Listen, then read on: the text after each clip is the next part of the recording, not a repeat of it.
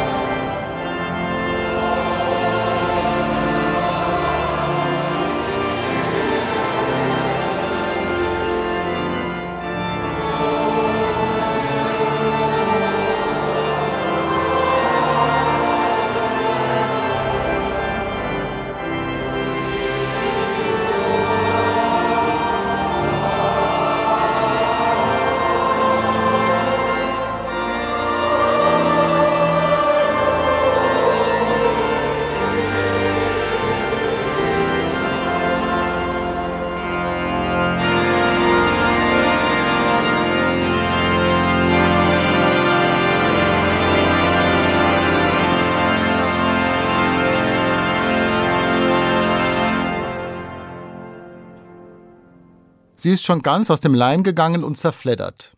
Meine alte Orgelschule. Es sind nur noch wenige Bindfäden, die die einzelnen Blätter zusammenhalten. Keller, die Kunst des Orgelspiels, steht auf dem ziemlich vergilbten und befleckten Deckblatt, das eigentlich mal rosafarben war. 30 Jahre ist meine Orgelschule jetzt schon alt, denn ich war 16 und habe ganz passabel Klavier gespielt, da hat mich mein Heimatpfarrer gefragt, Alexander, hast du nicht Lust, Orgel spielen zu lernen? Er brauchte eine Vertretung für unseren Organisten. Ich war überrascht. An so etwas hatte ich noch nie gedacht. Ich habe immer gerne gesungen, aber selbst die Gemeinde beim Singen begleiten? Meine Klavierlehrerin war auch Organistin und überzeugte mich. und dann wurde ich Kirchenmusikschüler im Bistum Limburg. Für den Unterricht hatte ich die Orgelschule über die Kunst des Orgelspiels bekommen. Und dann ging es los. Tag für Tag bin ich nachmittags in die Kirche gegangen und habe geübt. So habe ich viele Stunden mit der Orgel und in der Kirche verbracht. Zwei Jahre lang ging der Unterricht, dann habe ich meine ersten Gottesdienste an der Orgel begleitet. Und natürlich hat das auch meinen Glauben geprägt. Es klingt vielleicht ein wenig pathetisch, aber all die Musik hat mich näher zu Gott gebracht. Es hat mich wirklich erfüllt, Menschen beim Singen zu begleiten. Denn es heißt ja nicht umsonst, wer singt, betet doppelt.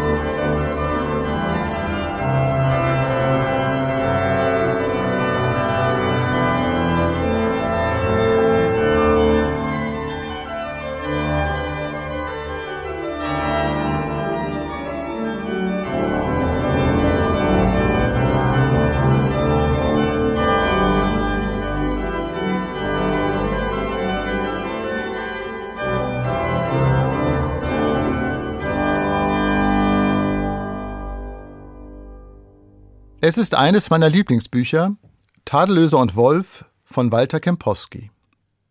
Kempowski erzählt in diesem Roman die Geschichte seiner Kindheit und Jugend in Rostock während des Zweiten Weltkriegs. Ein Kapitel des Buches handelt von einem Besuch des jungen Walter in der unzerstörten Rostocker Marienkirche, die einzige Kirche, die die nächtlichen Bombenangriffe überstanden hatte. Und Kempowski schreibt über diesen Besuch beim Aufschließen der Kirche war ich voll Spannung. Übte der blinde Fram? Tatsächlich. Düdelüt, düdelüt. Mit diesen drei Silben beschreibt Kempowski den Anfang des mit Abstand wohl berühmtesten Orgelstücks überhaupt. Die Toccata und Fuge in D-Moll von Johann Sebastian Bach. Und ich glaube, wo so ziemlich jeder weiß, um welche Stücke es sich handelt, wenn sie oder er die ersten drei Töne hört auch wenn man sonst vielleicht nicht viel mit Orgel oder gar Kirchenmusik am Hut hat. Jahrelang war unbestritten, Das Werk ist eine Jugendkomposition von Bach. Sie soll in seiner Arnstädter Zeit geschrieben worden sein, also als Bach so etwa 18 Jahre alt war. Aber ein Autograph von Bach, also eine originale Handschrift, gibt es nicht, nur Abschriften seiner Schüler. Es gibt Vermutungen, sie sei eine aufgeschriebene Improvisation von Bach oder die Bearbeitung einer Komposition für Violine oder am Ende gar nicht von Bach selbst. Wie dem auch immer sei, ich finde, es ist ein Orgelstück, das packt und mitreißt jeden, der es hört. Und mir fällt bei diesem Werk auch der Satz ein, den Bach an den Rand seiner Bibel schrieb. Er lautet In der Musik ist Gottes Gnade gegenwärtig. Bach war kein Theologe, er war Musiker. Er war ein gläubiger Musiker, davon bin ich fest überzeugt. Für Bach war die Musik selbst Andacht und Gebet. Ein wunderbarer Gedanke, finde ich. Und nicht umsonst wird Bach ja auch der fünfte Evangelist genannt. Er konnte die Musik zu einem Medium machen, in dem Glaube sinnlich erfahrbar wird.